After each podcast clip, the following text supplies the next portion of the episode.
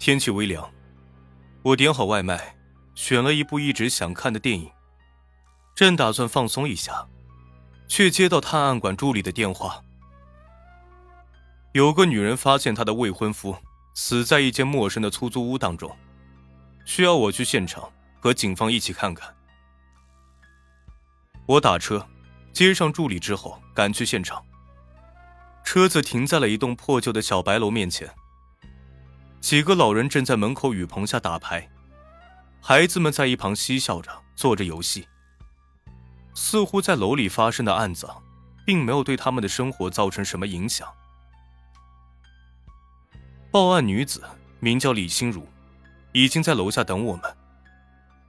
我跟在李心如后面，走向楼梯口，最终来到了二楼的一个锈迹斑斑的铁门面前。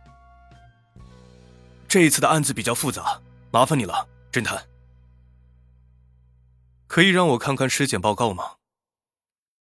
故事节选自《赏金侦探》A P P 中的案件《奇怪的房客》，欢迎前往阅读后续。